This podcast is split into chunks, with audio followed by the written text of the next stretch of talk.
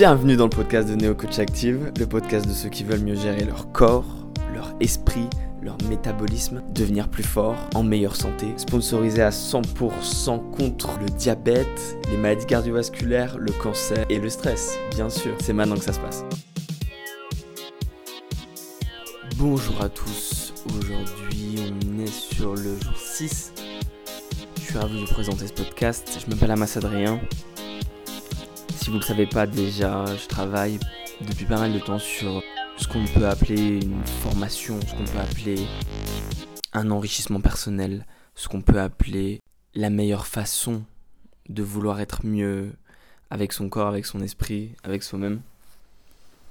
Et aujourd'hui, on va parler un petit peu de pourquoi est-ce qu'on n'est pas bien avec soi-même. Régulièrement, je vois, régulièrement, j'entends, régulièrement, je suis au contact de personnes qui sont pas très bien avec eux-mêmes ou avec elles-mêmes. Toutes ces personnes, elles me disent, elles me reportent une chose, c'est que malgré l'intention, malgré l'effort qu'elles font de vouloir être mieux, de vouloir faire en sorte de se sentir mieux, il ne se passe rien. Rien ne se passe.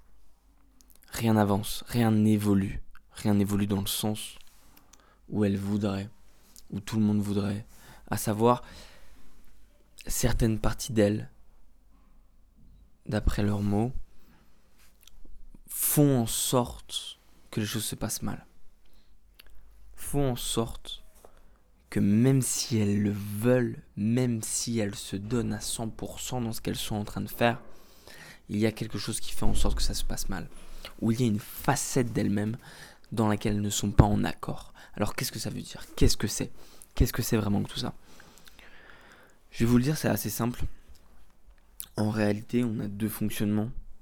On a un fonctionnement qui est rapide et on a un fonctionnement qui est lent.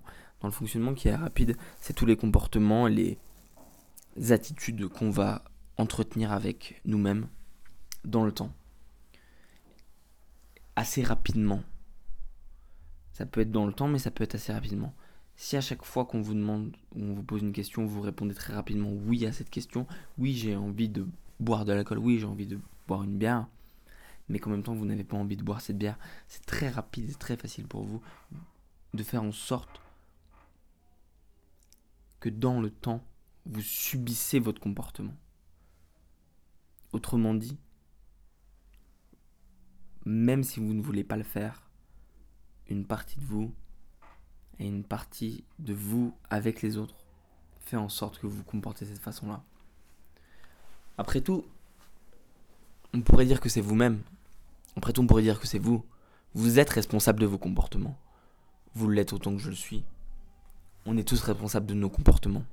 C'est à partir de cette base qu'on détermine et qu'on est absolument sûr qu'on est humain, qu'on est nous-mêmes, qu'on n'est pas simplement un objet, qu'on n'est pas simplement la création d'une d'autre chose, pas simplement un objet qui serait construit par un monde social. Je comprends qu'on puisse de temps en temps se poser la question de est-ce que vraiment c'est nous qui se posons les choix, qui prenons les décisions. Les choix, nous les... D'après, il y a un truc que je trouve très intéressant, dire, on va en parler maintenant. Est-ce que vous pensez que vous, aujourd'hui, vous avez eu les mêmes choix à prendre, les mêmes décisions à prendre que moi.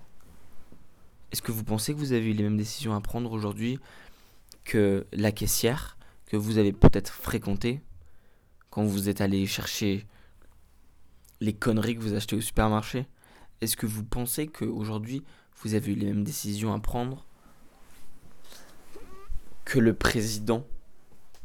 Alors peut-être que le président, c'est un mot qui peut-être fait appel à quelque chose de négatif en vous. Je m'en fous, ça m'importe peu.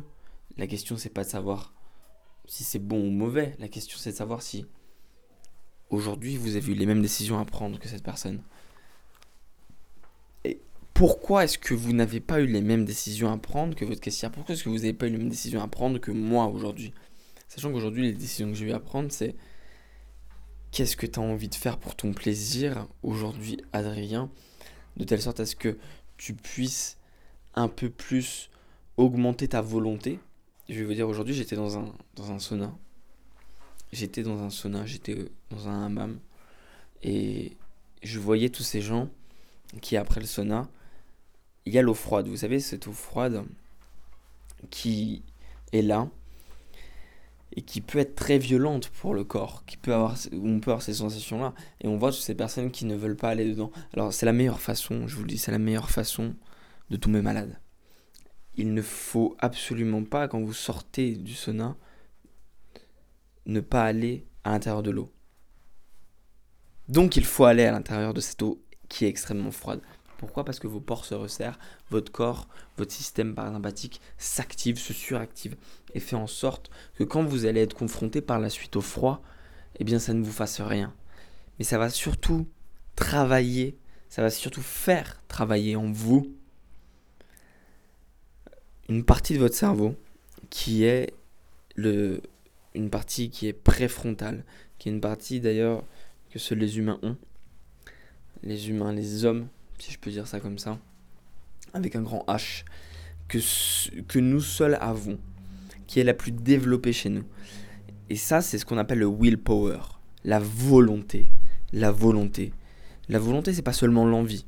Même si l'envie est très importante, la volonté, ça va plus loin que ça. Et moi aujourd'hui, j'ai eu cette décision en face de moi de aller dans l'eau ou de ne pas aller dans l'eau. Je suis allé à plusieurs répétitions et j'ai fait en sorte de rester le plus longtemps possible de la façon la plus détendue possible. Les gens, les gens étaient très surpris de ce comportement. Mais pour moi, c'est normal parce que je suis habitué à être en face d'une forme de ce que eux appelleraient la souffrance, que je ne considère pas être une souffrance, qui pour moi fait simplement appel à une plus grande partie de mon instinct de puissance. Et c'est de cette façon-là que vous pouvez vous-même faire en sorte que votre corps travaille sa volonté chaque jour. Là, je vous ai pris un exemple qui est personnel. Maintenant, revenons aux décisions c'est une décision qui par la suite m'a beaucoup détendu, m'a beaucoup relaxé et a fait en sorte que je ne tombe pas malade. Quelle décision aujourd'hui vous avez dû prendre Quelle décision aujourd'hui vous avez confronté vous-même, votre corps et votre esprit? Je dis les, je, parle de cette façon-là et je parle avec cette, cette, ce recul qu'on peut avoir avec nous-mêmes, avec son propre corps. Pourquoi? Parce que c'est exactement le recul qu'on doit avoir chaque jour avec nous-mêmes et chaque jour avec notre propre corps. D'autres personnes appelleraient ça une, une psychothérapie. Ça n'est pas le cas. On n'est pas dans une psychothérapie, mais c'est exactement le même fonctionnement. Prendre du recul avec soi-même pour mieux se comprendre, mieux comprendre les décisions qu'on prend, mieux comprendre les choix qu'on fait chaque jour, mieux comprendre dans quelle situation on s'est nous-mêmes mis, on a accepté de se mettre. Je n'accepte pas aujourd'hui de me mettre dans une décision, de dans une situation plutôt, dans une situation qui va être, qui va amener mon esprit et mon corps à devoir faire du mal aux autres, à devoir me faire du mal, à devoir me blesser, à devoir briser des, des, des liens que j'ai avec moi-même. Chaque jour, je, je vais vous dire, je vais vous dire quelque chose, je vais, je me confier à vous. Chaque, chaque jour, très, très régulièrement, je m'entends dire que je, je m'aime. Ce n'est pas du narcissisme.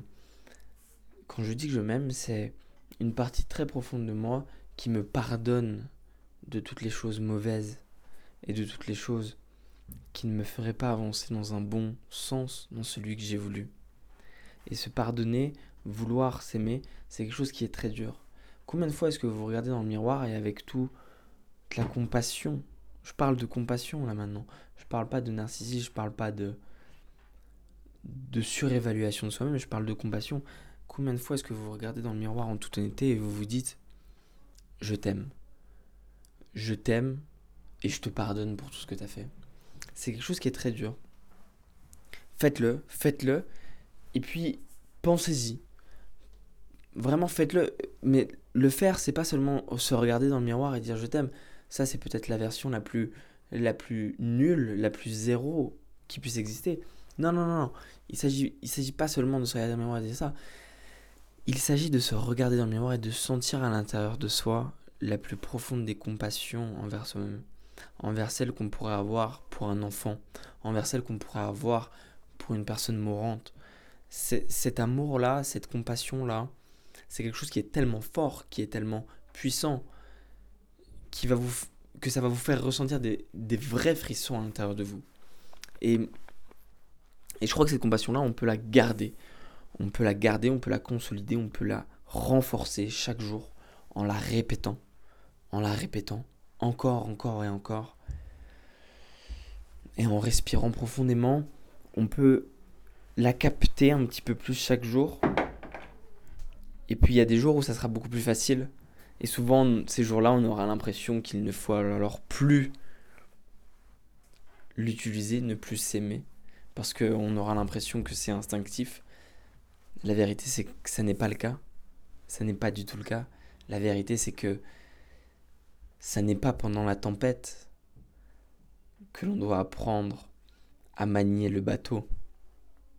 C'est une phrase de Mathieu, Ricard, qui est, un moine bouddhiste, et cette personne est une personne que je respecte énormément parce qu'il est médecin, il est le représentant du Dalai Lama en France, je pense que vous le connaissez déjà. Et il a tout à fait raison.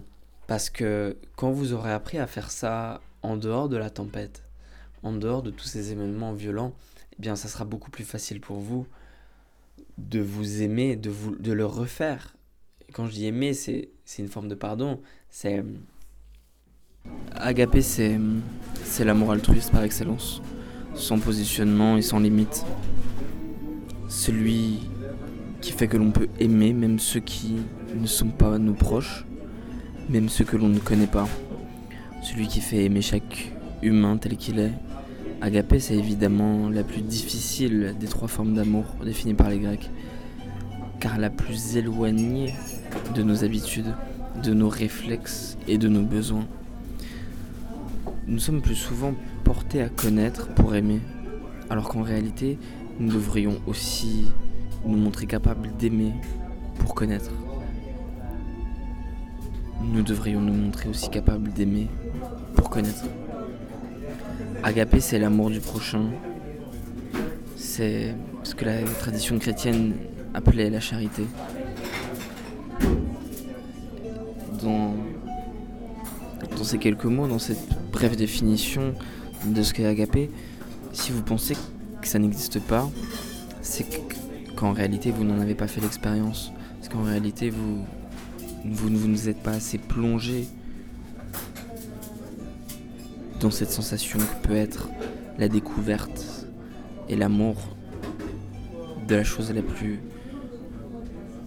enfantaine qu'il y a entre nous, qu'il y avait entre vous et la nature par exemple.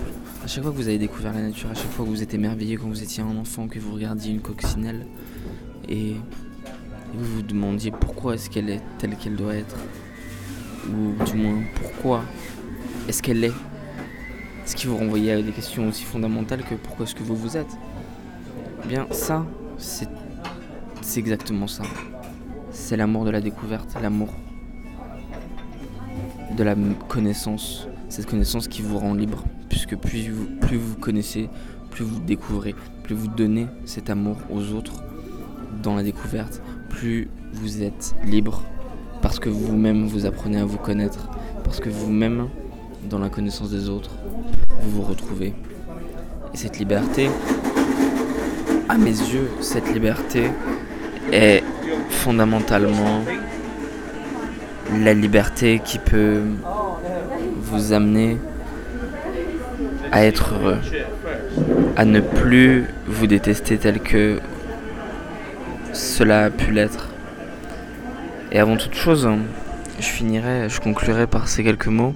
Alors je suis un petit peu désolé s'il y a du bruit autour de moi. J'essaie de limiter le, son. Ce qu'on peut être sûr, ce qu'on peut être sûr, c'est qu'on va vivre toute sa vie avec soi-même. quoi qu'il arrive, vous allez vivre toute votre vie avec vous-même. Que vous le vouliez ou non, que vous soyez en prison ou non, que votre corps vous amène en prison ou que vos actes vous amènent en prison, la seule vraie prison que vous aurez, ça sera celle que vous créez avec vous-même. Seulement si vous la créez. Le jour où vous regardez dans le miroir et ça ne vous pose aucun souci d'être en prison parce que vous serez avec vous-même, vous serez libéré de toutes les souffrances primaires que l'agitation de la société peut générer en vous. Il y a énormément de façons de parler de, de l'amour, de celui qu'on a introduit aujourd'hui. Mais celui qui, à mon sens, celui sur lequel on pourrait conclure cet épisode, c'est pas seulement une histoire d'amour, c'est une histoire de qu'est-ce que vous faites, qu'est-ce qu'à chaque instant vous êtes capable de faire pour générer quelque chose de positif pour les autres, pour les entités extérieures et pour votre entité intérieure. La combinaison de ces deux actes, la combinaison de ces deux fonctions, extérieure et intérieure, va forcément générer, si dans les deux sens, dans les deux cas, vous arrivez à être dans la même direction, que vous faites quelque chose qui est profond, qui a du sens et qui est utile, autant pour les autres que pour vous, alors vous allez vous accomplir et alors vous allez être capable de vous sentir heureux. Et si vous agissez de la même façon en conséquence entre votre comportement et votre attitude, alors automatiquement vous ne pourrez pas vous sentir malheureux.